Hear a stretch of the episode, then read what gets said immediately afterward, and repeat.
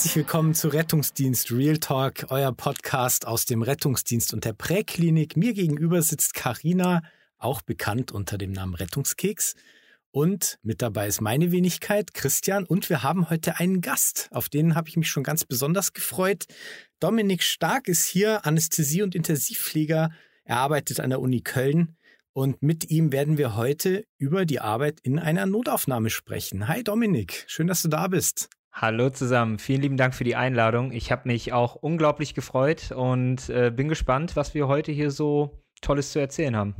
Wir freuen uns sehr. Wir haben uns bestimmt sehr, sehr viel zu erzählen und können sehr viel Austausch betreiben, was, denke ich, gar nicht so verkehrt ist. Ja, also Rettungsdienst und ähm, Notaufnahme ist ja eine unmittelbare Schnittstelle und wir haben so viel miteinander zu tun im Arbeitsalltag, aber der Austausch, mhm. ich finde, ähm, ja, der lässt immer noch ein bisschen zu wünschen übrig. Ja, es liegt wahrscheinlich auch so ein bisschen an der Zeit, oder? Also ja. wir haben ja immer nur relativ wenig Zeit. Wir kommen rein, dann seid ihr schwer beschäftigt und dann müssen wir gehen und dann war es das halt leider, ne?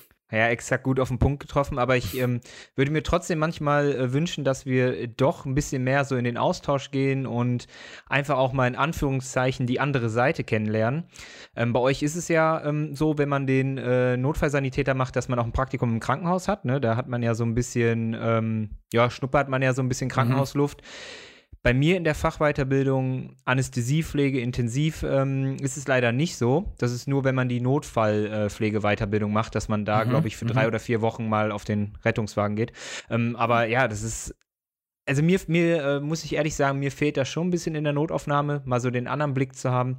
Und deswegen habe ich das mal äh, in meiner Freizeit äh, mal selbst organisiert und bin mal ähm, mitgefahren in Frankfurt. Oh, geil. Ja, schön. Wie war's? Ach, cool. Ja, also erstmal muss man sagen, Frankfurt ist natürlich äh, erstmal ein Ort, der natürlich sehr speziell ist. Da kann mhm. ich jetzt nicht die Vergleiche äh, zu anderen Städten ziehen.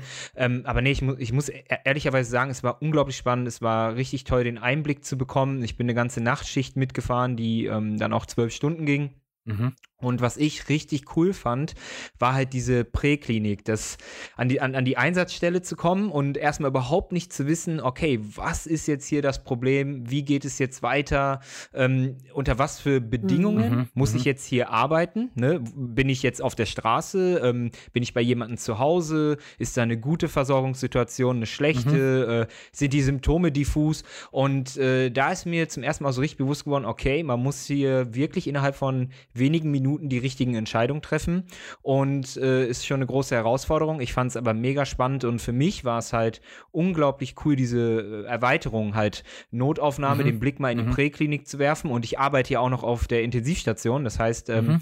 ich habe da diesen Rundumblick äh, dadurch mal in, in dieser Situation gehabt und ähm, war richtig cool und es hat auf jeden Fall, muss ich ehrlicherweise sagen, meine Wertschätzung ähm, für die Leute, ähm, also die im Rettungsdienst tätig sind, nochmal enorm erhöht. Also nicht, dass dass ich vorher keine Wertschätzung hatte. Das war jetzt nicht so mhm. gemeint. Ähm, aber Ne, äh, ja, es ist ja wirklich so, ne? Nochmal so diesen, diesen Blick dafür ähm, zu bekommen und nochmal wirklich hautnah so eure Arbeit zu erleben, war halt echt nochmal so ein, so ein Gamechanger, wo ich mir dachte, boah, das bräuchten äh, mal mehrere Kolleginnen und Kollegen von mir in der Notaufnahme, mhm. um vielleicht einfach da auch noch mal so ein bisschen die, die Wogen zu glätten. Ich glaube, wir werden später da noch mal drauf kommen, dass die. Kommunikation mhm. zwischen uns ja manchmal ein bisschen schwierig ist. Ähm, aber ich glaube, ja, genau, mit solchen ähm, Aktionen, wo man mal ja, bei den anderen in, ins Beruf, äh, Berufsfeld reinguckt, äh, ja, da, da löst sich das dann halt auch mal mit den Konflikten auf. Ja, das stimmt. Also du hast ja aber in der Notaufnahme auch ähnliche Situationen. Also du weißt ja auch nicht, was der Patient hat, wenn er reinkommt.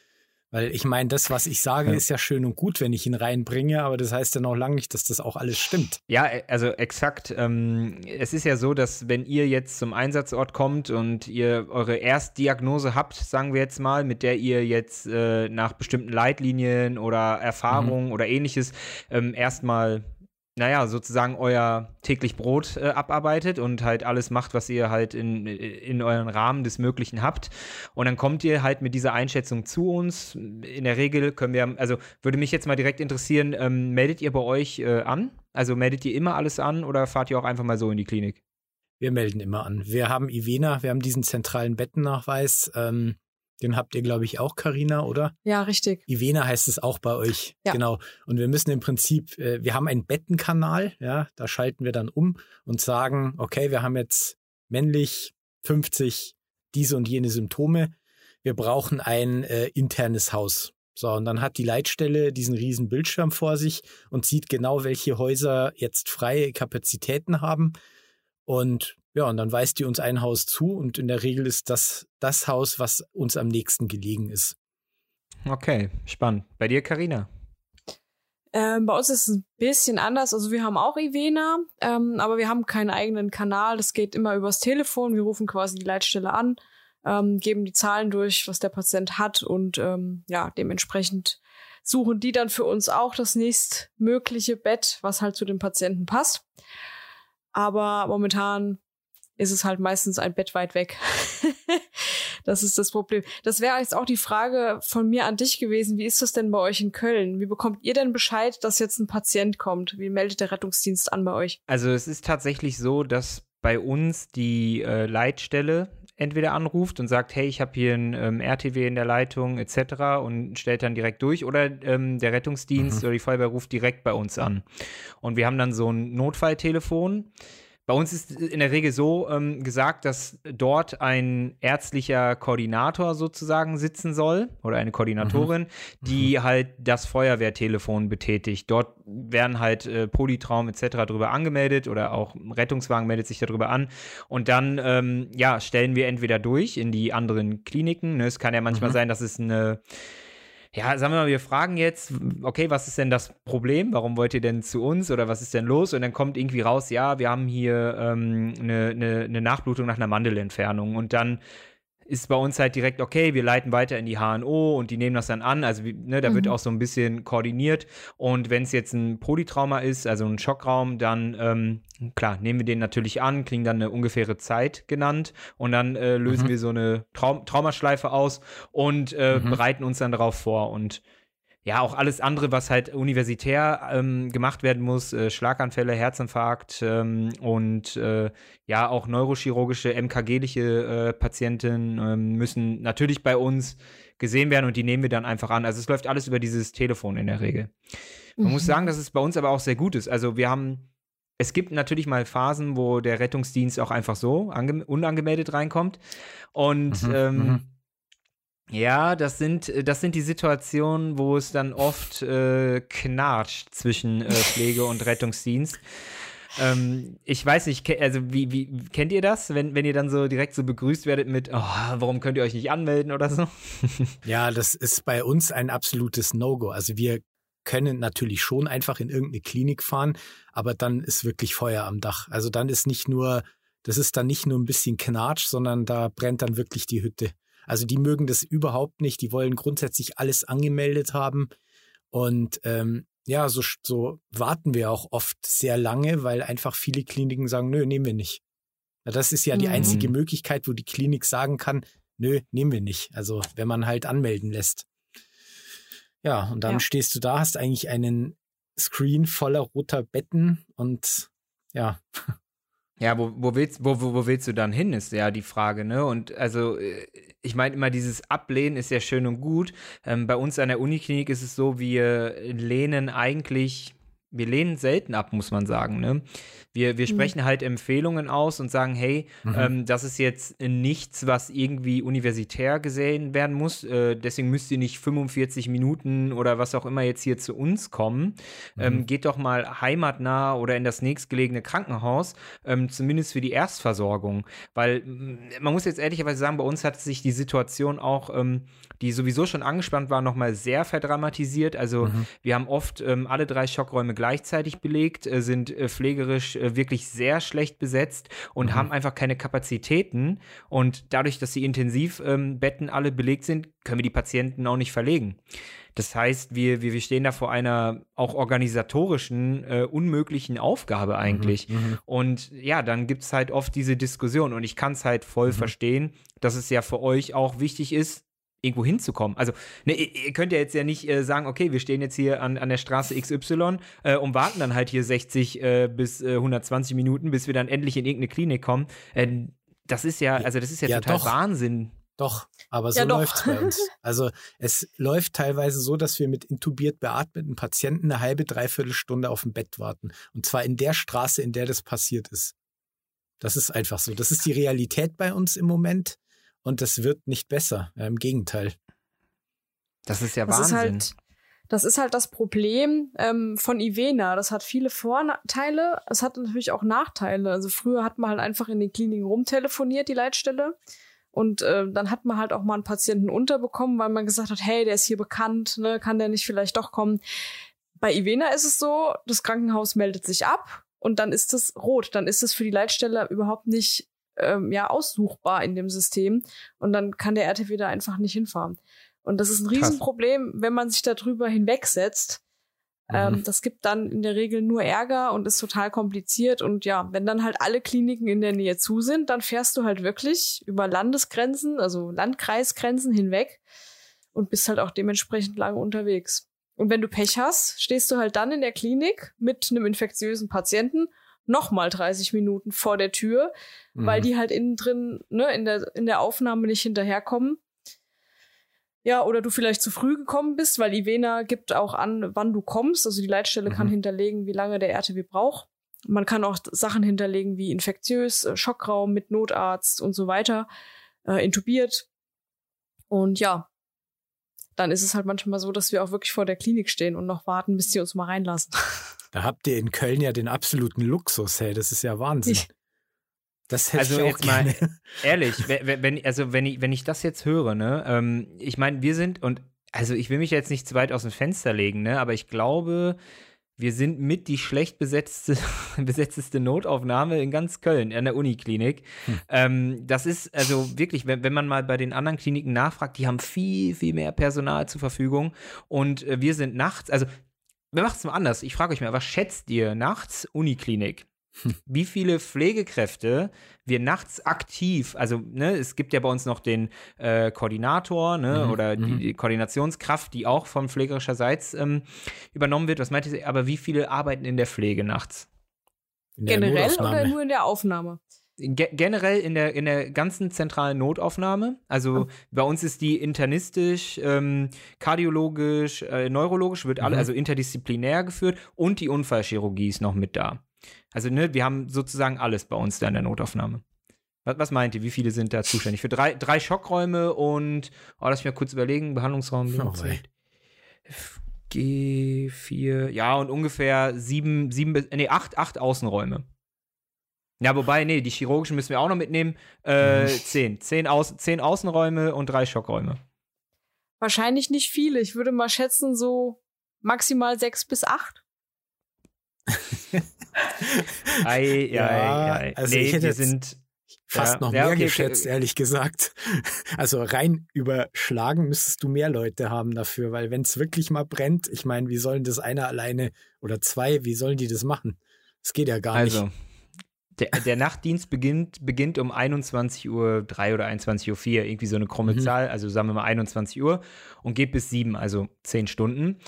Und äh, wir haben eine Koordinationskraft, die sozusagen vorne die ähm, Ersttriage macht und auch so organisatorisch, also die Raumbelegung und Mhm. Verlegungen, Transporte, also alles, was so administrativ und so anfällt. Und dann haben wir in der zentralen Notaufnahme zwei Pflegekräfte.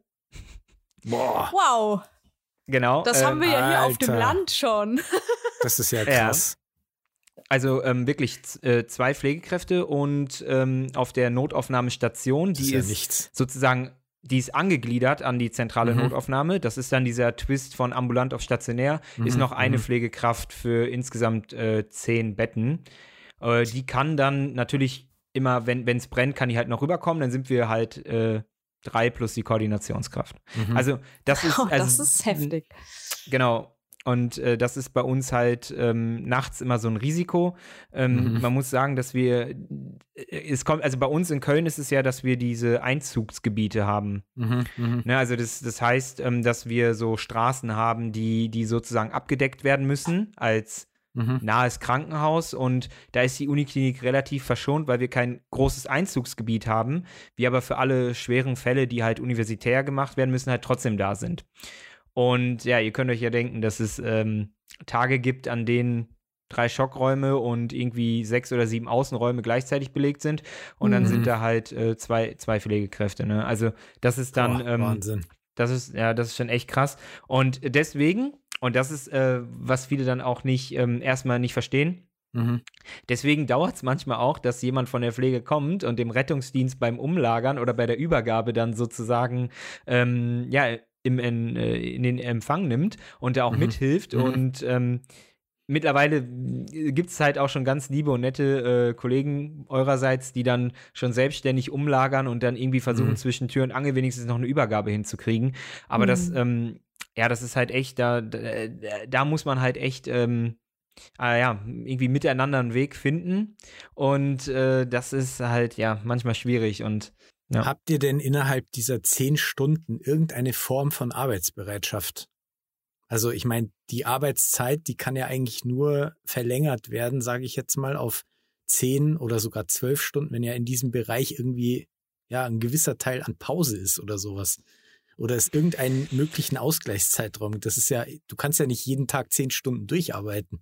Nee, also man muss ehrlicherweise sagen, dass nicht, nicht jede Nacht wirklich äh, ist es nicht so, dass wir da komplett durcharbeiten. Das mhm. Problem ist aber, das kennt, das kennt ihr ja auch, dass man nie vorhersehen kann, was passiert. Und mhm. ja. ich, ich, ich denke mir, eine Notaufnahme muss ja eigentlich immer mit mit dem Schlimmsten so rechnen mhm. können oder, oder muss für das Schlimmste gewappnet sein. Und wir haben zum Beispiel so einen Dienst eingeführt, das ist dann der späte Spätdienst, der kommt dann tagsüber ein bisschen später und bleibt dann bis 0 Uhr. Mhm. Weil mhm. wir halt irgendwann festgestellt haben, dass es in der Regel ab 0 Uhr etwas ruhiger wird und dann auch ähm, mhm. ja zu gewährleisten ist. Und ich meine, wir haben ja bei uns lange gestreikt, den ähm, Tarifvertrag Entlastung, und da hat die Notaufnahme, um, um das jetzt mal so zu sagen, halt mit am meisten von profitiert.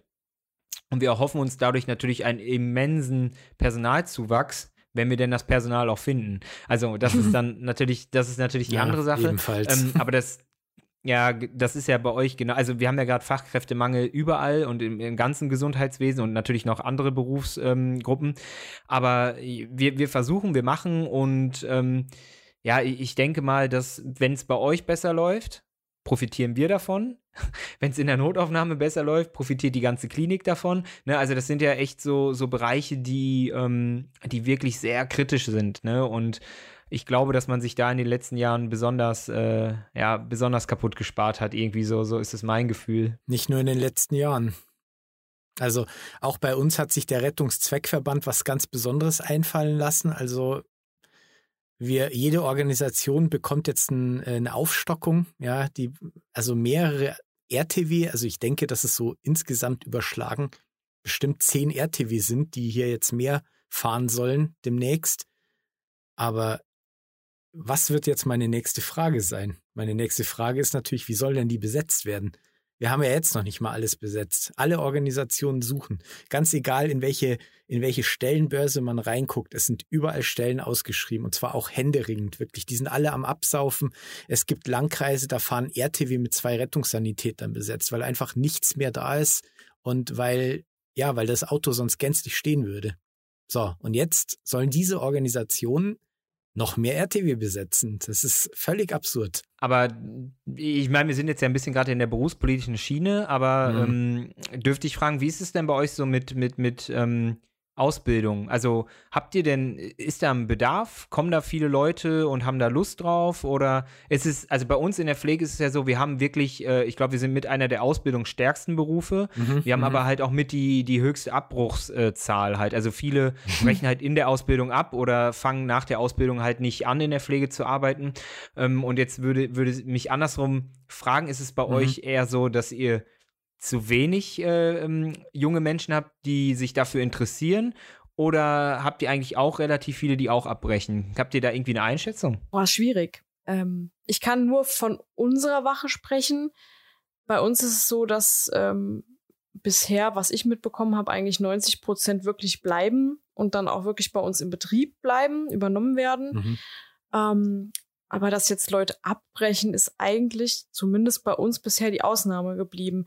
Oft ist es aber so, dass äh, die jüngeren Leute ein paar Jahre im Rettungsdienst arbeiten, sich das eine Zeit lang angucken und dann feststellen, hm, also irgendwie habe ich mir das anders vorgestellt und dann eben was komplett anderes machen. Also ob das jetzt dann das Medizinstudium ist, wo sie halt mhm. drauf mhm. gewartet mhm. haben, oder ob das halt wirklich ein Switch in eine ganz andere Richtung ist, oder die einfach sagen, hier, nee, ich studiere jetzt halt einfach noch mal was komplett anderes, weil äh, das ist mir einfach zu belastend. Da ja. haben wir alles Mögliche. Also leider. Das ist bei uns tatsächlich ähnlich. Ähm, wir haben, denke ich, nicht genügend Auszubildende für den Bedarf ich meine, die Krankenkassen finanzieren das Ganze ja und die haben halt x Stellen genehmigt und ja, die werden besetzt. Also es gibt meines Wissens immer mehr Bewerber als Stellen bei uns. Ähm, dann bilden wir noch einen gewissen Teil an Bundeswehr aus. Die Bundeswehr macht ihre praktische Zeit bei uns. Die bleiben natürlich nicht bei uns, die sind, fallen dann auch weg. Ja, also da wäre es natürlich irgendwie klüger, Leute einzusetzen, die auch dann im Rettungsdienst tätig sein wollen. Ja, und darüber hinaus beklagen viele, dass der Job zu hart wird, dass die Auslastung zu hoch wird. Und ich kenne wahnsinnig viele, die innerhalb schon der ersten ein, zwei, drei Jahre in Teilzeit gehen und dann vielleicht noch Gesundheitspädagogik oder so studieren. Mhm. Und ähm, also ich kenne fast niemand mehr, der länger dabei ist als zehn Jahre tatsächlich. Also diese magische Grenze, wo man immer sagt, zehn Jahre und das ist so die maximale Verweildauer, ja, kann ich irgendwie bestätigen. Ein paar wenige Urgesteine sind noch dabei, aber mhm. der Rest geht. Ja, kenne ich. Ist ja, also ist ja fast ähnlich wie bei uns. Bei uns die mhm. durchschnittliche Verweildauer ungefähr sieben Jahre. Mhm. Kommt mhm. ja, kommt ja ungefähr dem nahe. Das sind halt ja, wirklich ja. diese denke ich mal, anstrengenden Berufe, dieser ökonomische Druck. Und äh, ich glaube, bei euch ist es, also ihr habt ja äh, unterschiedliche Schichtsysteme, ne? Ihr äh, habt ja meistens längere Schichten am Stück, als wir das äh, bei uns in der Klinik haben. Also bei uns ist Tagdienst ist da 7,7 Stunden. Mhm. Ähm, das ist ja bei euch in der Regel anders. Ich glaube, ihr habt meistens immer so 12-Stunden-Schichten, oder? Mhm. Genau, bei uns auch. Ja, es gibt auch viele, die haben 24er Modell. Bei uns sind es ja zwölf. Mhm. Aber der Unterschied ist, dass ihr ja ständig auf den Beinen seid. Also so eine mhm. wirkliche Pause habt ihr jetzt meine, meiner Meinung nach nicht oder korrigiere mich, wenn es anders ist. Aber bei uns ist es ja so, wir haben ja auch wirklich mal Tage, auch wenn die im Moment echt selten geworden sind, wo man wirklich mal ein, zwei Stunden seine Ruhe hat und auch mal ähm, irgendwelche Wachaufgaben machen kann oder auch einfach Einer mal von 20 würde ich sagen. Ja, es ist, wie gesagt, es ist viel, viel weniger geworden. Mhm. Im Moment ist es eher so, dass wir ähm, ständig am Fahren sind. Aber bei euch in der Klinik ist das ja die Regel. Also ihr seid ja dann, wenn ihr da seid, eigentlich nur unterwegs, oder? Ja, in, also in vielen Bereichen ist es tatsächlich so. Uns steht natürlich gesetzlich gesehen ähm, eine Pause zu von 30 Minuten. Und es ist so, man, man muss ehrlicherweise sagen, ja, je nachdem, man muss sich halt gut strukturieren. Ne? Also ich glaube, auf der Intensivstation schaffst du es eigentlich in der Regel immer eine Pause zu machen. Du musst mhm. halt deine Struktur etwas ja, etwas, ähm, sagen wir mal, darauf hinarbeiten, also ne, du musst dir das so richtig hinrichten, ähm, dass es auch klappt. Mhm. Und ähm, das geht, das geht in der Regel auch. Es gibt natürlich mal Tage, wo du auch auf der Intensivstation die ganze Zeit nur gefühlt Notfälle hast und irgendwie ähm, vom Bett zu Bett springst und dann viele Isolationen, die jetzt natürlich durch äh, Covid, jetzt mit RSV, Influenza wieder, mhm. Ähm, besonders auf meiner Intensivstation natürlich mhm. sehr viel ist und dann ist man halt die ganze Zeit irgendwie on Tour, aber ich denke, dass man, wenn man da ein bisschen auf sich selbst achtet, auch die Pause nehmen kann. In der äh, Notaufnahme habe ich es tatsächlich schon oft anders ähm, erlebt, dass man wirklich, man geht in die Übergabe, man kriegt ähm, da so kurz was gesagt, man geht raus und boom, man ist da einfach äh, mhm. in diesem sagen wir jetzt mal wirklich überspitzt, Schlachtfeld, ja. wo, wo es einfach nur, also wo mhm. ein RTW nach dem anderen reinrollt, mhm. ein Polytrauma nach dem anderen, ein Herzinfarkt, ein Schlaganfall, ähm, dann noch natürlich die ganzen fußläufigen Sachen, über die wir noch gar nicht gesprochen haben, die uns natürlich auch sehr belasten. Ähm, mhm. Also die Fußläufigen für die, die jetzt denken, hä, was meint ihr damit? Also die Leute, die jetzt einfach selbst in die Notaufnahme kommen und sich vorstellen mit unterschiedlichsten ähm, Problemen, äh, die ähm, äh, auch noch äh, nebenbei, sagen wir mal, Kapazitäten natürlich wirklich ähm, ja, in Anspruch nehmen und teilweise auch, ähm, manchmal entpuppt sich da ja auch noch mhm. äh, ein schwieriger Fall und also du rennst wirklich nur noch hinter, hinterher und in der Notaufnahme ist es tatsächlich so, dass ich oft auch das Problem habe, ich kann einfach keine Pause machen, ich schaff's nicht mal auf Toilette zu gehen ja. oder was zu trinken, ja. weil man das Gefühl hat, man hetzt von einem Behandlungsraum in den nächsten und ähm, da bricht echt das Chaos aus und also manchmal braucht man diese Momente, da muss man einfach mal sagen, okay, tief einatmen, mal kurz einen Schluck ja. trinken, vielleicht mal kurz vor die Tür gehen, tief ein- und ausatmen und dann geht's weiter, ähm, weil sonst, ähm, wenn man das über Dauer macht, dann, dann, dann geht man da echt, also ne, das ja. ist, das ist, das ist nicht gut, ne? Also das ist nee, nicht gesund für einen selber. Gut. Aber ja, also, ihr, ihr, kennt das ja wahrscheinlich auch, wenn man in diesem Flow drin ist und denkt, jetzt muss ich alles ja, abarbeiten klar. und dann guckt man auf die Uhr, oh, zehn Stunden später, also, na super. Wenn man sich so diese medizinischen Aspekte über Schichtdienst und so weiter anguckt, dann machen wir alle ungefähr alles falsch, was man falsch machen kann, würde ich sagen. ja.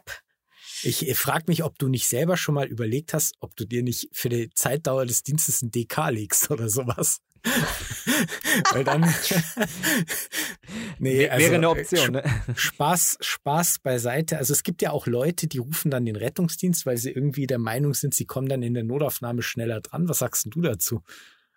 Ja. Ah, interessant. Jetzt, jetzt, kommen, jetzt, kommen mal die, jetzt kommen mal die guten Themen. Also ihr habt echt, ähm, ich habe das ja schon mal von einem oder anderen gehört, aber ihr habt echt so Anrufe und dann ja. sagt jemand, hey, nimm, nimm mich mal mit, weil dann bin ich direkt dran. Das, die sagen das, das, auch. Die formulieren hm. das auch uns gegenüber und wir haben natürlich ein Problem, weil wir ja nach Sozialgesetzbuch immer noch Transportdienstleister sind und Gesundheitswesen und so weiter, haben wir einfach ein wahnsinniges Problem, Fahrten auch abzulehnen wirklich effektiv. Ja, und, ist, äh, ja. ja. und in der Regel, wenn jemand wirklich explizit in die Klinik will, ja, dann müssen wir den transportieren. Das ist halt so. Und dann fahren wir den mit genau diesem Wissen. Aber ich meine, es ist natürlich klar, dass da dann schon ein kleiner Hinweis bei der Übergabe kommt.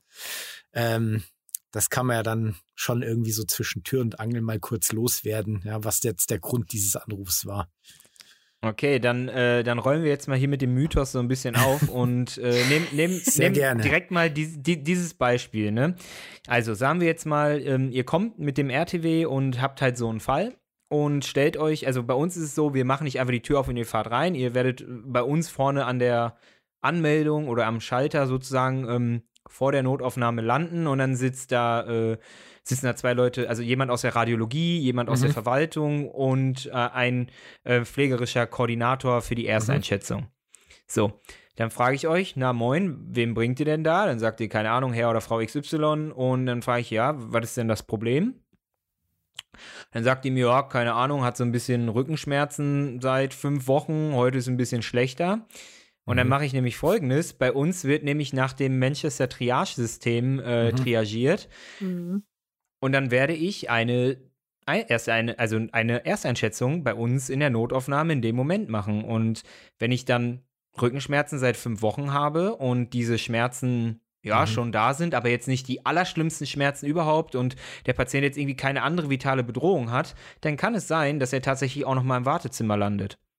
Und sich dann mhm. halt wie jeder andere Mensch, der sich auch so mhm. vorstellt, mhm. halt einfach eine Wartezeit hat, weil ähm, das ist ja, also das ist ja utopisch zu denken, nur weil man mit dem Rettungswagen kommt oder mit Rettungsdienst kommt, mhm. dass man sofort drankommt. Also da, da muss man, also da muss man jetzt der Gesellschaft auch mal sagen, diese Kapazitäten hätten wir gar nicht. Also das ist, ähm, das ist ein Irrglaube. Ja, ich wollte gerade sagen, aber offensichtlich scheint es bei manchen ganz oft geklappt zu haben, weil also ich habe das sehr oft, mhm. dass die Patienten sagen, ja beim letzten Mal äh, ging das mhm. mit dem Rettungsdienst auch viel schneller.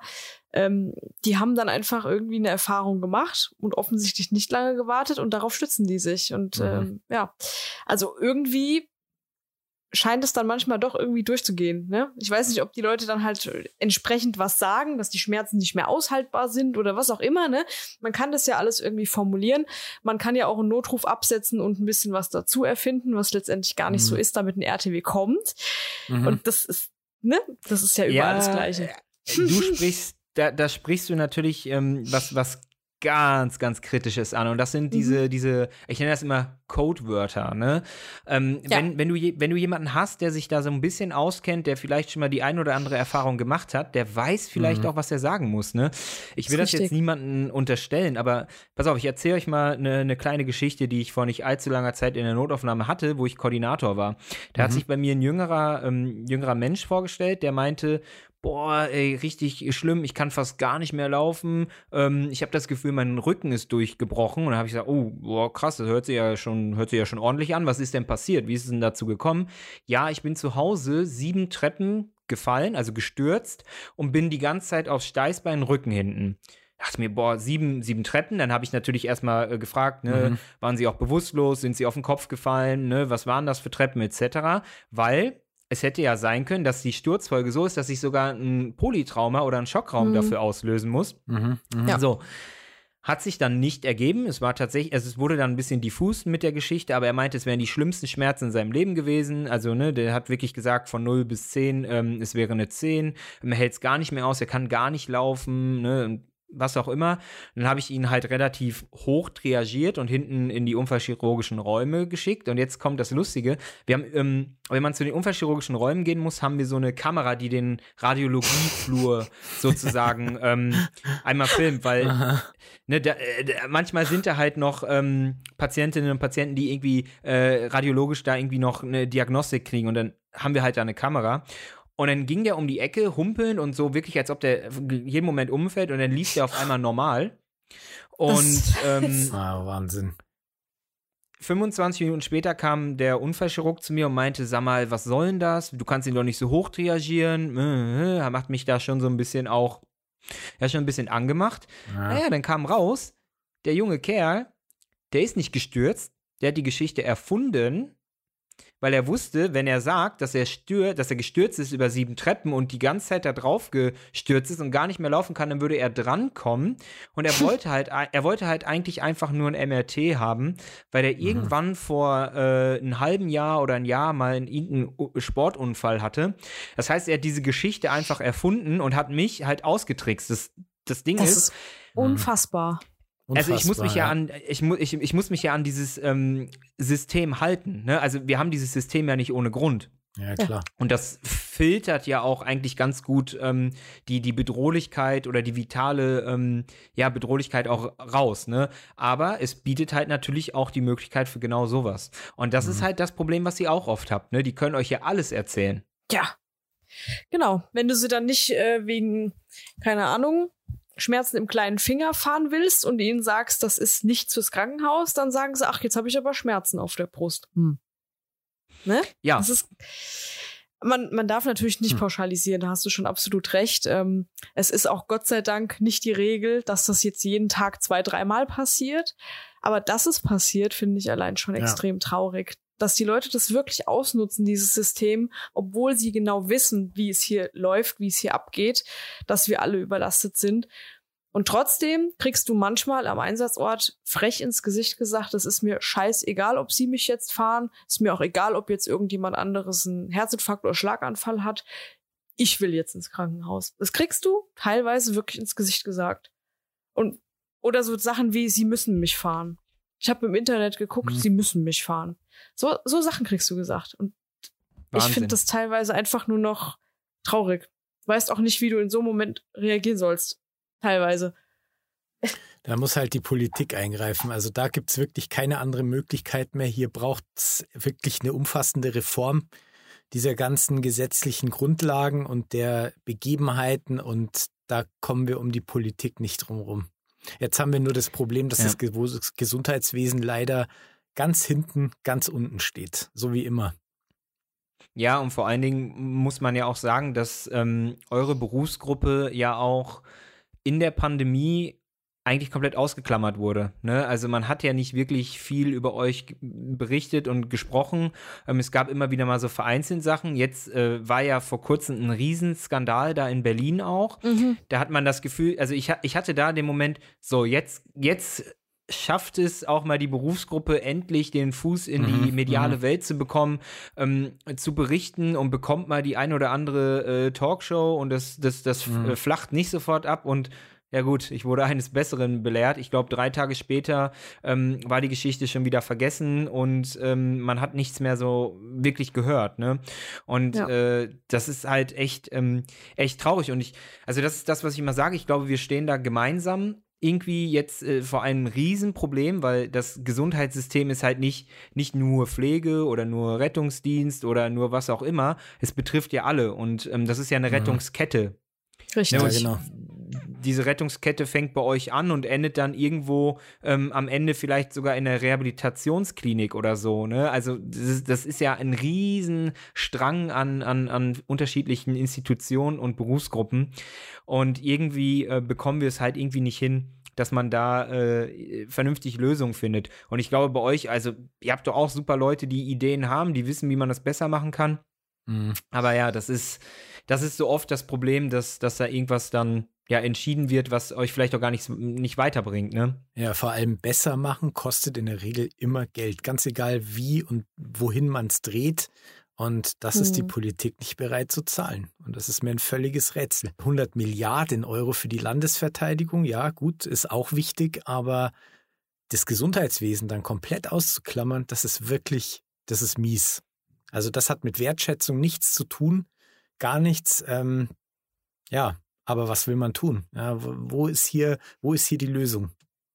Die sehe ich noch nicht so ja, ganz, ist, ehrlich gesagt. Das ist schwierig. Und ich, also ich glaube, bei uns ist es ja immer so, dass wir sagen, okay, wenn wir nicht mehr Personal haben, wäre meiner Meinung nach die Idee, vielleicht Betten zu sperren, Kliniken ähm, zu schließen und umzufunktionieren äh, zu Versorgungszentren und ähnliches, um halt einfach dort zu reduzieren und das Personal halt irgendwie andersweitig einzusetzen. Ist natürlich am Ende des Tages auch nicht alles so einfach. Ja, aber klar. bei euch ich meine, was kann man bei euch machen? Zu sagen, ja, wir, wir, wir packen das Ganze jetzt mal an und es ist nicht mehr so, dass ihr ein Transportdienst seid, sondern dass ihr äh, schon tatsächlich auch äh, eine Diagnose stellen müsst, damit irgendwie eine Transport, ähm, ja, mhm. weiß ich nicht, dass der, dass der Transport dann halt auch wirklich gerechtfertigt ist und vielleicht auch mal eine Aufklärungskampagne zu machen und den Leuten auch mal einzutrichtern, mhm. pass auf, das ist hier für einen Notfall und es gibt äh, einen Krankentransport, der ist für, äh, für Transportfahrten oder so. Ähm, weil anders wird man das ja bei euch auch nicht hinkriegen. Der Bedarf ist ja, so wie es aktuell ist, ist der Bedarf ja gigantisch und ihr kommt ja mhm. gar nicht hinterher, was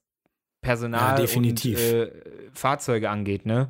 Also die Engländer, die haben sich ja jetzt recht einfach gemacht, habe ich gesehen. Die streiken halt einfach, ne? Da bleibt einfach der Rettungswagen stehen und fertig. Ist hier natürlich sehr schwierig, aber unterm Strich also ich meine, ich wage es ja gar nicht zu formulieren, aber das ist eine der wenigen Möglichkeiten, wie man theoretisch gehört würde. Ja, wenn jetzt mhm. plötzlich mal alles stehen bleibt, dann, dann würde man erst sehen, was wirklich fehlt, wenn es den Rettungsdienst nicht mehr gibt. Und das wird aber nicht passieren. Ja, und ich glaube, bei euch ist ja nochmal das Problem, dass ihr halt auch so viele ähm, Institutionen und so mhm. viele äh, Verbände und mhm. also unterschiedliche Arbeitgeber einfach habt, die so unterschiedlich sind, auch unterschiedlich zahlen, glaube ich. Ne? Also es ja. ist bei euch ja echt ein komplettes Wirrwarr an, an, an Angeboten. Und Definitiv, ich glaube, da hat man ja. halt keinen kein einheitlichen ähm, Ansatz, wo man sagt, so, wir keine Ahnung, das ist jetzt eine Ländersache und die Länder beschließen das jetzt und dann ist es fertig, mhm, mhm. sondern das muss man mit allen Trägern und Ähnlichen ja ab, abklären. Ähm, das ist schon, ist schon immenser Aufwand. Aber ich glaube, dass ihr auch die Möglichkeit habt, wenn ihr euch irgendwie organisiert, ne, wenn ihr es hinkriegen würdet, eure Berufsgruppe irgendwie, ja, weiß ich nicht, einzu, einzuschwören in, in, in irgendwelchen Sachen, dass man sagt, okay, wir, wir, wir gucken, wir, wir kontaktieren mal die Gewerkschaft, schauen mal, was wir machen können oder, ne. Das ist eines der nächsten Probleme. Also ich, meiner Information nach sind bayernweit, ich kann jetzt nur für Bayern sprechen, rettungsdiensttechnisch weniger als 20 Prozent organisiert und zwar deutlich weniger und damit kannst du nichts reißen. Das ist einfach, da ist diese, dieses Prozent an Geld, das du einfach dafür bezahlen musst, ist den Leuten zu viel. Bisher mhm. war die Bezahlung in den Jobs auch nicht so gut, dass jetzt jemand sagt, ja, ach, das Prozent, was soll's.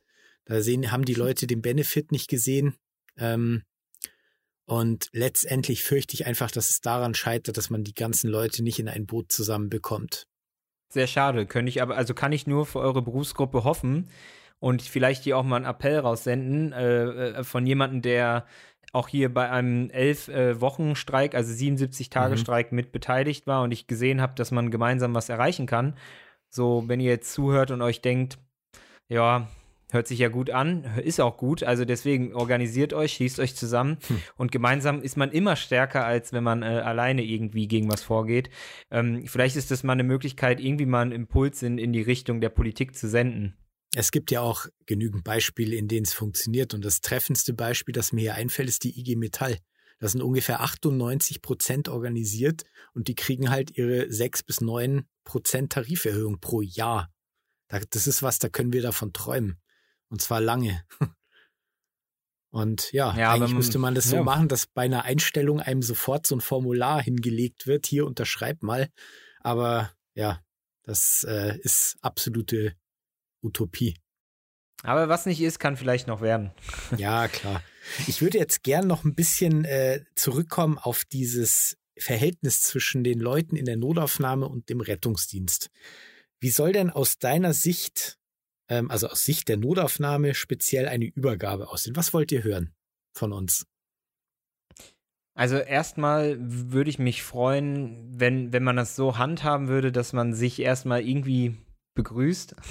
Also das, äh, das, nee, das ist ähm, tatsächlich, ne, ihr lacht jetzt, aber ich habe oft auch dieses, ähm, da kommen die einfach und wollen einfach direkt reinfahren und äh, sind halt irgendwie direkt so auch mhm. gestresst und wollen sich gar nicht vorne anmelden und ignorieren schon mal so diesen ersten wichtigen Prozess bei uns, mhm. äh, dieses halt äh, sich ankündigen, anmelden und äh, irgendwie zugewiesen werden, in welchem Behandlungsraum ich überhaupt kann. Ähm, wenn man da schon mal irgendwie so einen Kontakt hinkriegen würde, dass man sagt, ja, moin, schön, dass ihr hier seid, hey, wir sind so und so, wir haben den und den dabei und dann ähm, hat man schon mal mhm. ein eine lockere Atmosphäre. Und genau, wenn wir dann ähm, in der Notaufnahme euch äh, äh, ja in den äh, Empfang nehmen, dann ähm, ist uns natürlich äh, zum einen wir lagern meistens immer erstmal um, gucken, dass dann alle vor Ort sind, die die mhm, Übergabe brauchen. Ähm, und dann ist uns natürlich wichtig so, wie alt, ne, männlich, weiblich, klar, ähm, was ist passiert, ne, also nochmal ganz, ganz konkret, warum kam der Anruf, wie habt ihr ihn vor Ort vorgefunden, ne, also was, was habt ihr da so für erste Erkenntnisse gehabt, ähm, Vorerkrankungen, Allergien und wenn möglich vielleicht sogar, ähm, ja, ähm, Therapiewunsch, Patientenverfügung, ne, das ist immer mhm, etwas, was mhm. ich, ähm, was ich ziemlich wichtig finde, weil wir in der Notaufnahme natürlich ja, wir, wir müssen natürlich alles machen, im mutmaßlich besten Willen ne, des mhm. Patienten.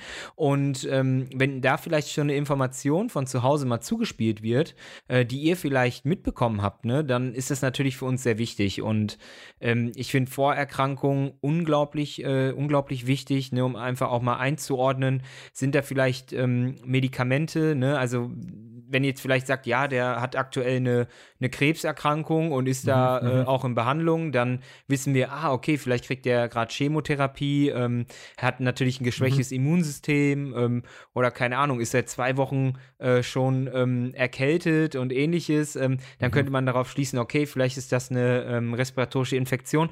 Also für uns hat halt jede Information, die ihr sammelt, könnte für uns ähm, auch organisatorischen Unterschied machen. Ne? Müssen wir vielleicht eine Isolation machen? Müssen wir eine andere Klinik verlegen? Das sind halt relativ wichtige Infos. Mhm. Aber jetzt habe ich eine Frage. Wollt ihr das auch wirklich alles hören oder reicht es euch, wenn es auf dem Protokoll steht? Also kurz und knapp, ne? Also natürlich möchte ich nicht wissen, äh, der hat äh, vor 13 Jahren eine Blinddarm-OP gehabt oder so, ne? Wenn sowas auf dem Protokoll steht, das ist gut, ne? Aber ich finde halt so wirklich wichtige Sachen wie äh, aktuell ähm, Chemotherapie bei, sagen wir mal, Lymphom oder so, ne? Das ist etwas, was man auf jeden Fall sagen kann. Ähm, Diabetes, ne, der insulinpflichtig ist, ne, sowas, ne, kann man auch erwähnen, dass er jetzt ähm, weiß ich nicht, irgendwie eine chronische Bronchitis äh, hat und dann hier noch das und dies und das, aber das gerade irgendwie nicht nicht dieser Hauptfokus ist, da reicht das, wenn das da draufsteht und äh, das später mhm. runtergeschrieben wird. Ne? Aber ich finde so Sachen, die akut auch vielleicht einen unterschiedlichen Handlungsbedarf haben, die kann man gut und gerne erwähnen. Aber ihr werdet da auch erleben, dass äh, Pflegekräfte mhm, da auch unterschiedlich reagieren. Ne? Weil, ja, ist, ja, äh, muss man ehrlicherweise sagen, jede, jede Pflegekraft hat ja auch einen anderen ähm, Wissensstand. Also, ne, vielleicht kann ich, weil ich auch auf der Intensivstation arbeite und die äh, Fachweiterbildung habe, kann ich mit manchen Informationen sogar auch noch irgendwie andere, also kann ich noch was anderes mit anfangen, als mhm, jemand, der mhm. relativ frisch ist und seit einem Jahr erst in der Notaufnahme arbeitet. Mhm. Ne, der, der, der macht sich mhm. vielleicht erstmal gar nichts aus, aus, wenn ihr jetzt sagt, ja, der hat eine AML, ja, dann sagt er, äh, äh, okay, ja, danke. Ne? Der weiß vielleicht noch gar nicht, was AML bedeutet. So, das ist ja auch gar nicht böse gemeint, ne? Aber ja. ähm, das, ähm, das ist völlig unterschiedlich, aber ich glaube, kurz und knapp, so das Wichtigste ist, ist ganz cool. Ähm, aber ähm, ja, ma manche holen natürlich auch sehr aus, ne? Erzählen irgendwie, ja, der hat sich da gerade die Socken anziehen lassen vom ambulanten Pflegedienst und äh, ne, so. Also, äh, also gibt's ja Gibt es ja solche Geschichten, wo ich mir denke, ja, okay, und was ist jetzt sein Problem? Warum ist er jetzt hier? Also bestimmt nicht, weil da die Socken angezogen wurden, ne? Also deswegen, ähm, also auf das Wesentliche fokussieren ist schon ganz gut. Ähm, aber ich glaube halt, ähm, ihr kennt ja auch die, also die Struktur ABCDE, ähm, mhm, ABCDE, genau. ne? Und oder das kleine C vorne noch, ne? Das, ja. äh, was auch immer. Also das ist ja eine Struktur, die bei uns im, im Schockraum ist das ähm, absoluter mhm. Muss. da wird das auch eins zu eins konsequent ja, ähm, durchgezogen und eingefordert. Mhm. Und das ist auch richtig, ne? Aber ich finde, jetzt mal ganz ehrlich, da spricht ja äh, im Außenraum auch nichts dagegen. Mhm. Das ist ja schnell abgehakt in der Regel, ne? Wenn du jetzt jemanden hast, der Angina pectoris ähm, hat, dann äh, hakst du die ABCDE-Punkte ja schnell ab. Ne, und kommst ja auch ziemlich knackig auf den Punkt. Mhm. Also das mhm. wäre ja, das wäre ja eine Struktur, die man auch weiter, weiterführen kann, ne? Hast du einen Zeitansatz für eine gelungene Übergabe? Also ich meine, dass man sich jetzt nicht fünf Minuten damit aufhalten soll, ist ja klar, aber was ist angemessen? Also ich finde so 120 Sekunden, zwei Minuten, ähm, das mhm. ist eine gute Zeit. Da kriegst du viel, mhm. viel mhm. drunter. Aber man muss natürlich auch sagen, für diese zwei Minuten brauchst du halt aber auch aufmerksam, also volle Aufmerksamkeit. Ja. Es müssen, es müssen alle Beteiligten da sein, ne? Weil ich sag euch mal, der Klassiker bei uns ist, es ist mega wuselig. Ich komme da hin. Mhm. Ich sage, hey, moin, schön, dass ihr da seid. Wollen wir eben zusammen umlagern? Nee, haben wir schon gemacht. Super, ah, vielen lieben Dank. Wem bringt ihr denn da? So, und dann geht die Übergabe los, ne? Das ist der, der und der. Mhm, mhm, mhm, mhm, ja, und hier und da ist seine Krankenkassenkarte und der war gestern schon hier und dies und das. Und dann denkst du so, okay, jetzt sind vier Minuten vorüber. Und dann sage ich, ja, äh, der Internist kommt da gerade. Könnt ihr äh, gerade auch nochmal kurz Übergabe machen? ja, genau. Und dann, dann äh, max, maximal sauer, ne? Das, ähm, ja, und äh, das, das ist halt immer so ein Riesenproblem, ne? Weil dann ist halt die Frage, also da würde ich euch jetzt fragen, wünscht ihr euch, dass man, also ist es für euch besser, wenn man dann sagt, okay, könnt ihr noch kurz hier einen Moment warten, ähm, dann, wenn gleich dann mhm. der Arzt oder die Ärztin da ist, dass wir dann gemeinsam Übergabe machen, weil ich habe immer das Gefühl, wir kommen dann, wollen das schnell auslösen, hören uns das an und dann denken wir, ah, aber nee, du musst es ja doch noch dem Arzt sagen, ne? Dann ist alles so doppelt gemoppelt und dann kommt ihr ja doch nicht früher weg. Also wie, aus wie meiner Sicht, wie, also aus meiner Sicht, ja, also was ich mir sparen kann, das spare ich mir sehr gerne. Und wenn ich so ein, teilweise sind die Sachverhalte ja auch recht komplex, ja. Und äh, mir ist es auch schon passiert, dass ich Sachen dreimal erzählen musste und dann bei jedem Mal habe ich irgendeinen Teil vergessen oder wie auch immer. Und dann sind ja die Leute, die sich das alles angehört haben, sind ja schon nicht mehr auf dem gleichen Stand. Und deswegen wäre es natürlich schon gut, wenn man so einen Sachverhalt nur einmal erzählen muss. Also. Ja. Und es gibt also auch viele bei uns mittlerweile, die machen das auch. Die sagen dann, ja, wartet kurz, Internet kommt gleich, dann könnt ihr loslegen. Das ist auch super. Hm. Ja, äh, macht meiner Meinung nach einfach am meisten Sinn, dass halt alle aufmerksam, alle Beteiligten vor Ort sind ähm, und dann halt, also eigentlich im Grunde genommen wie im Schockraum, ne, wenn man Polytrauma oder ähnliches hat, dass man sich halt einfach, ähm, da ist es ja auch so, alle Beteiligten sind da, die Tür wird zugemacht, es wird gesagt, sind alle da, los geht's, Uhr wird angestellt, äh, da wird eine ganz schnelle, knackige Übergabe mhm. gemacht, ne, man geht einmal von, von Kopf bis Fuß alles durch mhm, mhm. und dann ähm, wird ja die, der Fall nochmal reproduziert und dann gibt es ja nochmal der Moment, ähm, wo man halt Nachfragen stellen kann. Ne? Mhm, und genau. ähm, dass, man das, dass man das natürlich nicht so ausführlich im Außenraum machen muss, bei einem Fall, der jetzt nicht so ähm, im Anführungszeichen nicht so akut ist, ähm, spricht ja auch nichts dagegen, ne? dass man das einfach ein bisschen abgespeckt macht und sich auch so ein bisschen anhand solcher ähm, Kriterien dann auch verhält. Ne? Mhm. Nur ich bin halt echt ein Fan von kurz, knackig, so das Wichtigste, ähm, weil das ist nämlich genau das, was ich auch die Patienten frage, wenn die sich äh, bei mir vorstellen oder ich im Ersteinschätzungsraum mit dem bin. Also da, da, da, erzählen die ja auch teilweise was von, von 1990 ja, und äh, da versuche ich mich auch darauf zu fokussieren. Erzählen Sie mir, was ist jetzt das Problem? Also In warum kommen Satz. Sie jetzt hier? Genau, so ungefähr. Also manchmal gebe ich denen auch den zweiten und dritten Satz, aber dann ist auch gut. aber ja, wer kann sich denn bitte vier Minuten Text merken? Also ich gehöre nicht dazu. Das, das geht auch nicht. Und ähm, was ich auch ganz wichtig finde, was oft ähm, irgendwie untergeht, ist äh, der Blutzuckerwert. Mhm. Ich, ich, weiß nicht, ob euch das mal aufgefallen ist, aber das ist so ein äh, Parameter, der, ich glaube, mittlerweile von euch habe ich, erlebe ich, dass ihr da echt irgendwie krass drauf achtet, ne, dass der BZ irgendwie auch immer ähm, mhm. gemessen wird, besonders bei äh, auch so leicht somnolenten ähm, Menschen, wo man auch das Gefühl hat, hm, hier könnte vielleicht auch äh, irgendwie eine Hyperglykämie oder eine Hypoglykämie im Raum sein. Ähm, mhm. Aber das ist halt echt so ein Parameter, der auch wirklich, finde ich, ganz oft untergeht und irgendwie so ein bisschen stiefmütterlich ähm, behandelt wird. Also bei, bei, beiderseits. Ne? Ähm, bei uns ist es auch immer so, dass wir da nicht immer so konkret nachfragen, aber manchmal ist es ja auch schon äh, ganz, ganz kleiner, ähm, ja, ganz, ganz kleiner Parameter, der da echt mhm. viel Unterschied machen kann. Ja, und wenn man jetzt, ich meine, klar, jeder hat mal schlechte Laune, ja, und dann geht es ein bisschen zu in der Notaufnahme und dann ist es natürlich alles nicht immer so herzlich, wie man sich das wünschen würde. Was könnte man denn machen, um das Verhältnis zwischen Rettungsdienst und Notaufnahme ein bisschen besser zu gestalten? Also ich persönlich, wir hatten letztens das Thema Leitstelle und äh, das wäre halt schon irgendwie cool, wenn man sich so ein bisschen persönlicher, wenn man auch mal auf einen Kaffee vorbeikommen würde. Ich meine, natürlich fehlt überall, fehlt es an Zeit und so, aber das wäre für mich so der gängige Weg, wie man das ein bisschen verbessern könnte, das Ganze. Ich weiß nicht, wie seht ihr das? Klar, Zeit, ich aber. Ich finde, äh, ich würde jetzt auch mal wieder was sagen, ne? Sehr gerne. ähm, äh, ihr habt unseren Standpunkt komplett vergessen. Also, ich sitze die ganze Zeit hier und denke mir so, als ich dem Dominik zugehört habe, das ist super. So würde ich mir eine Übergabe tatsächlich mal wünschen. Also, dass ich mhm. mal so einen Pfleger wie den Dominik hätte, der das auch so lebt. Weil, ähm, also wenn, wenn ihr mich fragt, die meisten Übergaben, gerade in Krankenhäusern in einem anderen Kreis, wo du wirklich als äh, Rettungsdienst aus einem anderen Landkreis hinkommst, du wirst ja erstmal begrüßt mit, äh, könnt ihr euren Scheiß nicht in euer Krankenhaus fahren? So ist die Begrüßung. Also so viel zum Thema eine Begrüßung. Ähm, mhm. Dann hast du teilweise Ärzte, die dir nicht mal zuhören. Also da sitzt du wirklich nebendran und die starren auf ihren Bildschirm und äh, reagieren überhaupt nicht auf das, was du sagst. Da musst du die wirklich. Genau, oder wenn du länger als zehn Sekunden brauchst, dann äh, tippeln sie von einem Fuß auf den anderen und ja, oder gehen weg. Woanders. genau. Oder gehen einfach weg und du musst dir die Übergabe einfordern.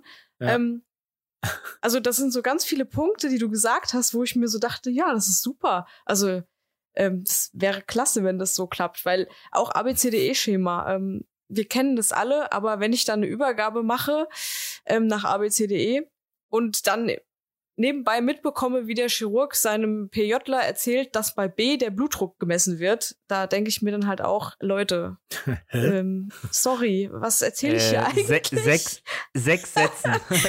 Ja. ja, also ich muss wirklich sagen, also wir haben hier ein paar größere Kliniken, die wir immer mal wieder anfangen, gerade mit Schockräumen. Das ist super. Also diese Schockräume funktionieren einfach. Das ist genauso, wie du gesagt hast. Mhm. Da hören die alle zu. Da ist ein Leader dabei. Wenn Nachfragen sind, wird, wird nochmal nachgefragt. Es sind alle ruhig, es hören dir alle zu. Aber in so vielen Kliniken ist es einfach komplett anders. So, das, ähm, ja, deswegen war ich gerade so ruhig. Ich musste da jetzt ganz lange drüber nachdenken, wie das so in der Regel ist. Und ich freue mich halt immer, wenn es halt mal gut klappt. Und bei den Häusern, die wir kennen, die wir regelmäßig anfahren, ist das Gott sei Dank auch ein sehr familiäres Verhältnis. Ähm, da funktioniert es auch, aber ja, leider ist es irgendwie auch auf der Gegenseite oft nicht so.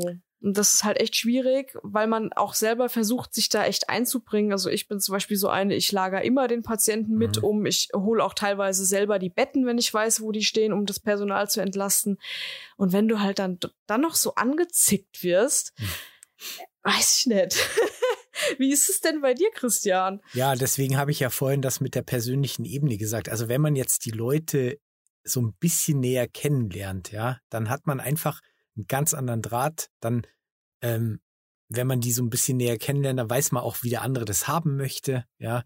Dann mhm. holt man auch mal das Bett eher, man, man macht einfach Sachen, die man normalerweise vielleicht jetzt eher nicht machen würde, weil man gar nicht weiß, wie die, wie die das haben wollen, ja.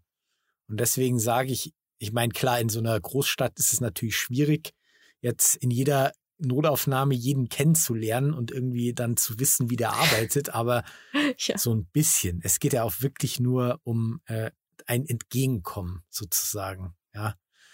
Ja, und bei uns ist es auch ähnlich. Klar, es gibt die und die Kliniken und es gibt auch die Kliniken, wo du reinkommst und dann äh, kommt dir schon jemand mit wedelnden Armen entgegen. Äh, was wollt ihr hier? Äh, wir haben gerade abgemeldet.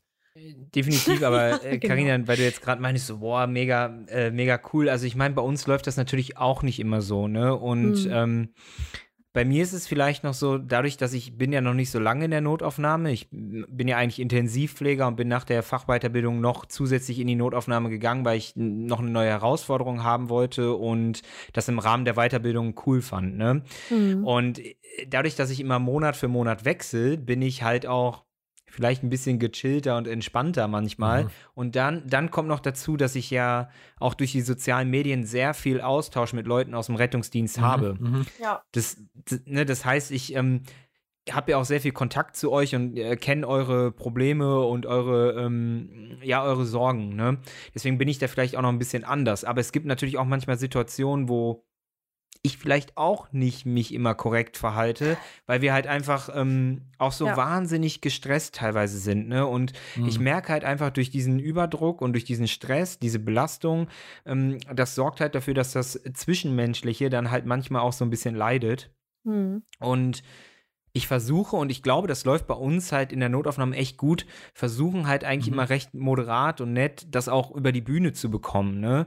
Weil ich meine, im Endeffekt, ihr könnt nichts dafür, wir können nichts dafür, dass es auf beiden Seiten so läuft. Ähm, und dann finde ich, dann kann man halt wenigstens sich da, ähm, also da sitzt man ja gemeinsam sozusagen im gleichen Boot und hat die gleichen Sorgen und möchte ja irgendwie das Bestmögliche rausholen. Und Mhm. ähm, ich habe das Gefühl, so wenn ich das von euch so höre, dass es bei uns echt auch krass ist. Also bei uns ist es schon so, dass die Ärzte und Ärztinnen, wenn die zur Übergabe kommen, dann sind die eigentlich schon geduldig und hören zu, auch in den Außenräumen, also nicht nur in den Mhm. Schockräumen. Ne? Also ich glaube, dass es bei uns tendenziell sogar ganz gut läuft, so wenn ich das höre. Finde ich, finde ich jetzt gerade, also freue ich mich gerade sogar so ein bisschen, dass, dass das doch echt ähm, anscheinend bei uns äh, besser läuft als in den in, in manch anderen Häusern. Und ja, ich, ich würde mir halt einfach wünschen, dass man miteinander halt einfach gut umgeht, ne? Und vielleicht einmal Verständnis zeigt, weil oft, ich glaube, ihr wisst halt oft auch nicht, was so gerade bei uns abgeht, ne? Weil ihr könnt ja nicht hinter die Tür und hinter den Zimmern gucken und wisst nicht, was, ähm, ne, was Mhm. gerade so abläuft. Das, das, das Ja, kann ja, man ja klar. auch nicht, das, das kann man ja auch nicht erwarten, ne? Mhm. Aber ähm, äh, das, also wenn man halt dann mal ins Gespräch kommt und dann hört, boah, ihr seid jetzt der ähm, zwölfte RTW in den letzten anderthalb Stunden, ne, das hatte ich auch schon mal und äh, wir, wir, wir mussten die ganze Zeit hin und her schieben. Wir hatten teilweise ähm, wirklich äh, eine, eine SAB, die eigentlich relativ kritisch war, dann auf dem Flur liegen, äh, um irgendwie noch äh, Platz zu schaffen. Äh, dann, dann ist es halt vor allen Dingen ein, ein Riesenaufwand an Organisation und auch ein Riesenaufwand überhaupt die, die Mhm. Versorgung zu gewährleisten. Ne? Und ja, da liegen dann die Nerven äh, blank. Ne? Und Ja. äh, da, das, aber das kriegt man halt erst raus, wenn man vielleicht auch mal kurz ein Wort miteinander wechselt. Mhm. Und äh, da würde ich, also da, da stimme ich halt voll zu, ähm, dass man vielleicht auch einfach mal sich kennenlernt.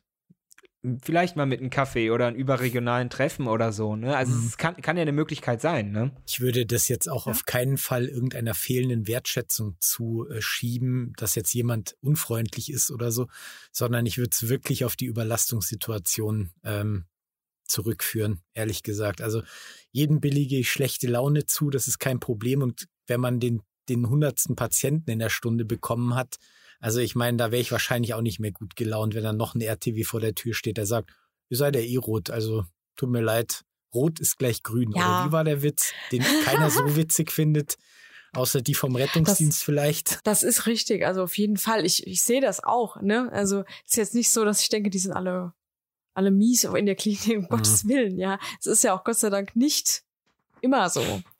Ähm, aber ich glaube auch, dass das viel dieser, diesem allgemeinen Stress und dieser Überbelastung von uns allen die Schuld zuteil wird. Und ja, der Rettungsdienst ist da ja auch nicht ohne. Also klar, wir haben dies, das Problem, dass wir Kollegen haben, die einfach auf dem Zahnfleisch laufen, die dann unfreundlich sind gegenüber der Klinik. Und die Pflegekräfte, die diese Erfahrung dann natürlich gemacht haben, gehen Mhm. mit dem nächsten Rettungsdienst, der durch die Tür kommt, halt auch entsprechend um. Ne? Also Mhm. ich will uns da gar nicht in Schutz nehmen. Das ist auf beiden Seiten und ich glaube, es ist wirklich, wie du schon sagst, Christian, nicht die fehlende Wertschätzung, Mhm. sondern einfach die Überbelastung. Aber daran sieht man doch mal, dass wir alle in einem Boot sitzen, wir alle nur Menschen sind und wir uns alle an die eigene Nase fassen müssten und einfach mal überlegen sollten, hm, wie warum ist der andere jetzt so, wie er gerade ist? Warum verhält er sich jetzt so? Warum ist er gerade so ablehnend?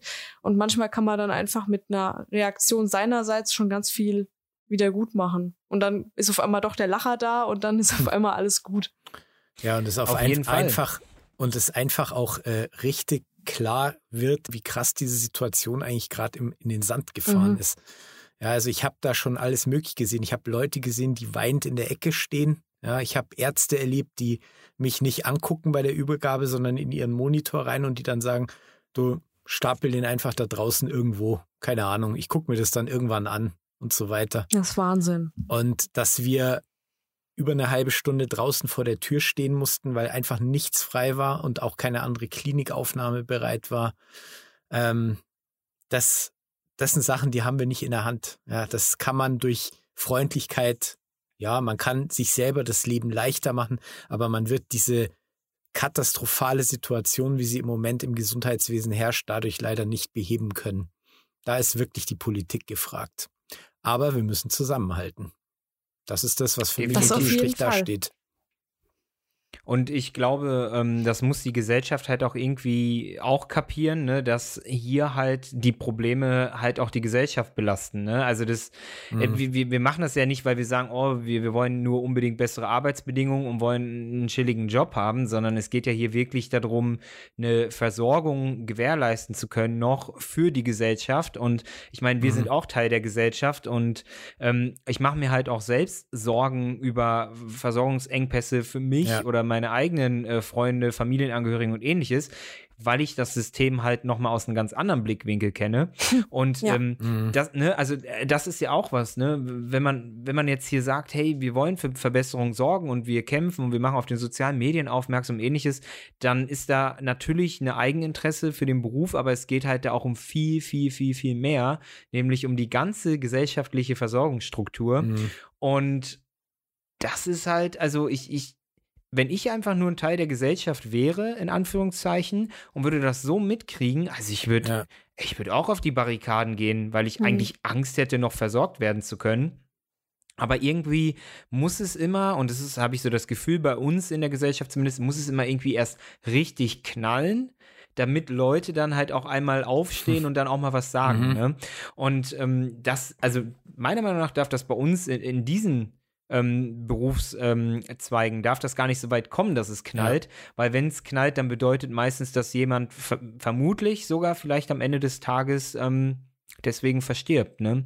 Und ja. Ähm, das ist meiner Meinung nach ein bisschen, ein bisschen krasser als, äh, als jetzt irgendwie, wenn es an anderen Stellen knallt, ne? Weil hier geht es tatsächlich um Menschenleben, ne? Ja, andere fliegen nicht in den Urlaub und es ist mega extrem in den Medien. Und bei uns sterben halt wirklich im allerschlimmsten Fall Menschen und zwar nicht gerade wenige, wenn es wirklich gar mhm. nicht mehr geht. Und ja, ich glaube, das ist den Menschen einfach nicht bewusst und der Politik glaube ich auch immer noch nicht. Nee, nicht so da ganz. Da muss wirklich erst richtig was passieren und auch über längeren Zeitraum passieren, damit es endlich mal in die mhm. Köpfe ankommt. Ich hoffe nicht, dass es so weit kommt, um Gottes Willen, aber wir können nur zusammenhalten und versuchen durchzuhalten. Das ist schon wirklich krass. Also dass, dass man jetzt, also ich, ich muss auf Leute oder ich trete auf Leute aus meinem persönlichen Kreis zu und sage, haltet euch von den Krankenhäusern fern. Guckt, dass ihr nicht ins Krankenhaus müsst. Mhm. Sonst droht euch echt Unheil. Wenn ihr irgendwas richtig Schlimmes habt, dann äh, ist es nicht gut im Moment. Und das habe ich noch nie gesagt. Wir hatten bislang aus meiner Sicht eines der besten Gesundheitssysteme der Welt. Und jetzt im Moment ist es ganz schön am Bröckeln. Also Anders kann man es nicht sagen. So, es, es fliegt uns um die Ohren aktuell, ne? Also es ist nicht am Bröckeln. Ich glaube, ja, also ja, genau. die Phase, die Phase des Bröckelns ist schon vorbei. Ja, das Und stimmt. ich hatte, ähm, äh, ich finde es halt nochmal lustig, dass manche Menschen es halt immer noch nicht richtig begriffen haben. Ich hatte erst, wann war das, vorgestern oder vor drei mhm. Tagen hat meine Tante mich angerufen und hat mir erzählt, dass ihre Nachbarin ähm, vor der Garage weggerutscht ist. Ne? Es war noch ein bisschen glatt. Mhm. Die ist weit über 90 und hatte halt einen Oberschenkelhalsbruch. Mhm. Und meine Tante hat die halt irgendwie ins Haus bei sich reingezogen, weil mhm. es halt auch kalt war und so, hat dann ähm, einen Rettungsdienst angerufen. Die haben zweieinhalb Stunden auf dem äh, Transporter gewartet ins Krankenhaus, ne, mit einem Oberschenkelhalsbruch. Und äh, ich meine, ich habe zu meiner Tante gesagt, ja, was erwartest du denn? Also es ist, ne, ist eine völlige Überlastung. Ähm, das ist keine akute, ähm, vitale Bedrohung. Die, die schaffen es halt einfach auch nicht vorher, weil so mhm. viele Fahrten gleichzeitig gemacht werden. Ähm, das ist die bittere Realität. Und sie mhm. war wirklich noch im Irrglaube, so dass jeder, ähm, ja, jeder Anruf irgendwie in, innerhalb von sieben Minuten abgedeckt ist.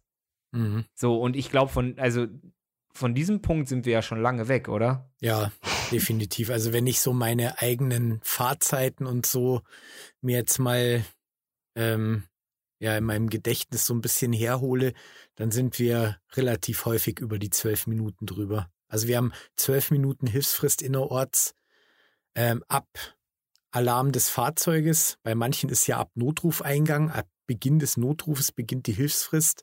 Bei uns erst ab dem Zeitpunkt der Fahrzeugalarmierung, was eh krass ist, und dann noch zwölf Minuten innerorts. Naja, schon sehr großzügig hier. Ich glaube, in Hessen ist es ein bisschen anders. Wir da haben zehn Minuten. Zehn Minuten. Ja. Ab, ab wann? Ab Notrufeingang oder ab Fahrzeugalarm? Ähm, ab Notrufeingang, soweit ich weiß. Boah. Ja. Das ist, das ist ganz schön knackig. Also, wenn das der Notruf knackig. jetzt zwei Minuten dauert, dann ist ja mit Alarm, hast ja acht Minuten Zeit, um da hinzukommen.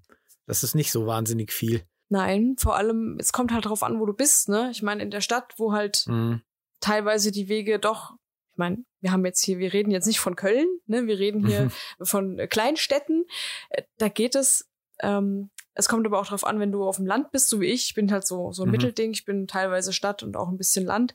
Es gibt aber auch Landkreise, da sind halt die RTWs rar gesät mhm. und sehr, sehr weit auseinander. Ähm, und die würden ohne eine mobile Wachstrategie, also dass die hier Bereitstellungen machen irgendwo und dann da rumstehen mit dem RTW, würden die die Zeiten überhaupt nicht mehr hinkriegen. Mhm. Also, das ist teilweise schon schwierig. Ähm, wir kriegen es meistens hin, also muss ich sagen. Aber ja, es wird auf jeden Fall immer knapper.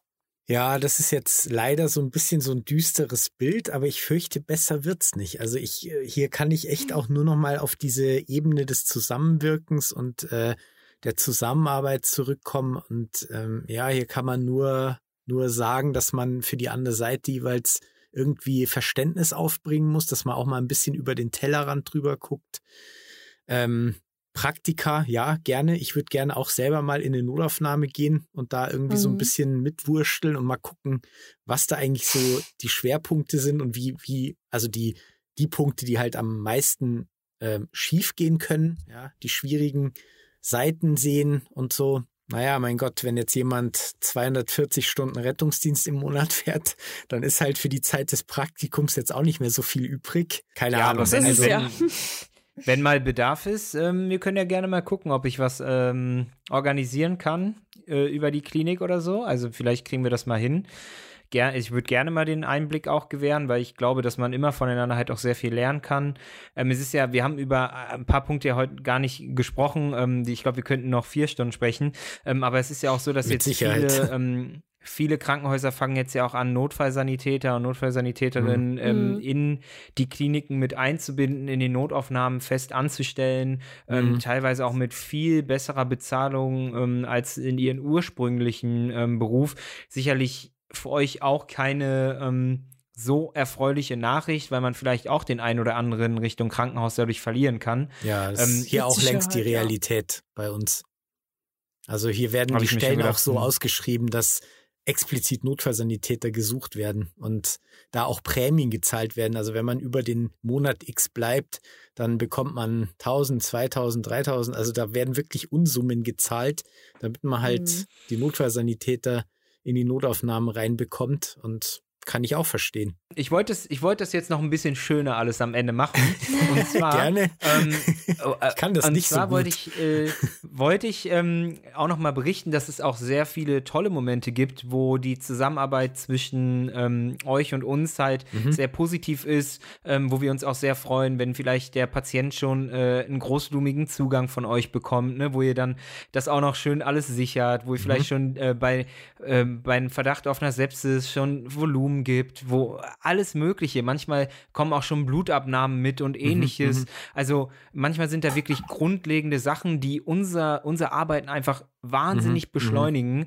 Ähm, also da, da sieht man dann halt auch, dass eure Vorarbeit wirklich ähm, wahnsinnig äh, viel Input ähm, und auch einen guten Einfluss auf das Outcome ne, von den Patientinnen hat, ähm, dass man auch sagen kann, das ist richtig cool. Ne? Also beim Schlaganfall bei uns, da klappt das meistens so gut. Ähm, der, mhm. die, die kommen manchmal sogar schon mit zwei äh, Zugängen, weil die Leute wissen, oh, mhm. dadurch, dass sie Lyse geben müssen, brauchen die zwei mhm. äh, mhm. Zugänge und äh, der eine muss am besten äh, mindestens ein grüner sein und mhm. so. Mhm. Ähm, also da gibt es auch, gibt's auch tolle Momente und hm, da macht das dann auch Spaß und es ist manchmal so, dass dann auch Leute vom Rettungsdienst nochmal äh, später nochmal wiederkommen und nachfragen, wie ist der Fall weitergegangen, äh, war unsere Einschätzung richtig und dann kommt man auch mal ins Plaudern und sieht, dass mhm, man mhm. gemeinsam was ähm, Tolles erreicht hat und mhm. ich glaube, äh, genau an solchen Situationen sollten wir festhalten ähm, ja. und sollten ja. genau das, was ihr auch beide gerade sehr deutlich gesagt habt, ähm, miteinander ähm, arbeiten, aufeinander zugehen, ähm, auch die Augen öffnen für das andere Berufsfeld, ähm, da vielleicht mal in den Austausch gehen und einfach auch mal die Strukturen dahinter auch ein bisschen kennenlernen, weil ich glaube, dann ähm, würde das Miteinander auch viel positiver werden, wenn man einfach ja, ein Verständnis ne, für Auf die andere Seite Fall. entwickelt. Mhm. Das ist ein sehr, sehr schöner Schlusssatz.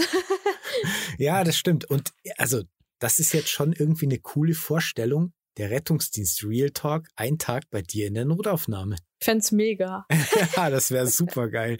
Also Karina hat's nicht Gerne. ganz so weit wie ich, aber das würde ich trotzdem echt machen. Das wäre richtig cool. Mhm. Lass uns das auf jeden Fall hier ähm, gerade live und äh, dann auch äh, aufgezeichnet ähm, für alle, die zuhören. Lass uns das festhalten, ähm, dass super. wir da mal nochmal mhm. quatschen, was ausmachen und vielleicht können wir ja mal eine Schicht gemeinsam ähm, sozusagen bei uns bestreiten und dann können wir darüber äh, danach mal sprechen. Das vielleicht auch sehr, sehr interessant. Sehr gerne. Ja, sehr gerne. Sehr, sehr gerne. Das ist eine coole Idee. Schön, dass Fall. du da warst. Dominik, das hat uns sehr gefreut. Also mich, Karina kann für sich selber sprechen.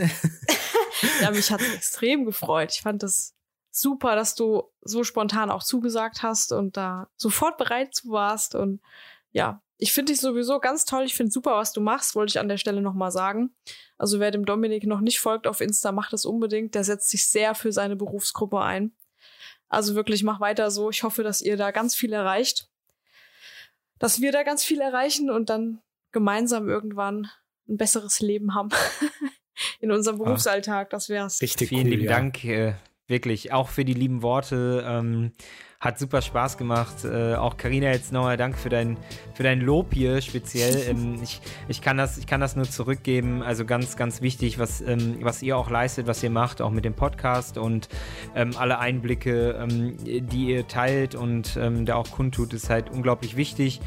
Und ich glaube, genau solche Leute braucht man in, seinen, in seiner Berufsgruppe, um halt auch irgendwie was Positives zu erreichen oder überhaupt erstmal die positiven Dinge auch darzustellen. Deswegen auch ähm, von mir nochmal ein großes Dankeschön dafür und auch für die Einladung und es hat unglaublich viel Spaß gemacht. Ah, wie schön. Also ihr Vielen Lieben, schön, gut. dass ihr auch dabei wart und wir sehen uns, hören uns in zwei Wochen wieder. Wir sehen uns nicht. Das war jetzt endlich mal ein Versprecher von mir. Wir hören yes. uns in zwei Wochen wieder. Macht's gut, bis bald. Ciao, Macht's ihr Lieben. Gut. Ciao.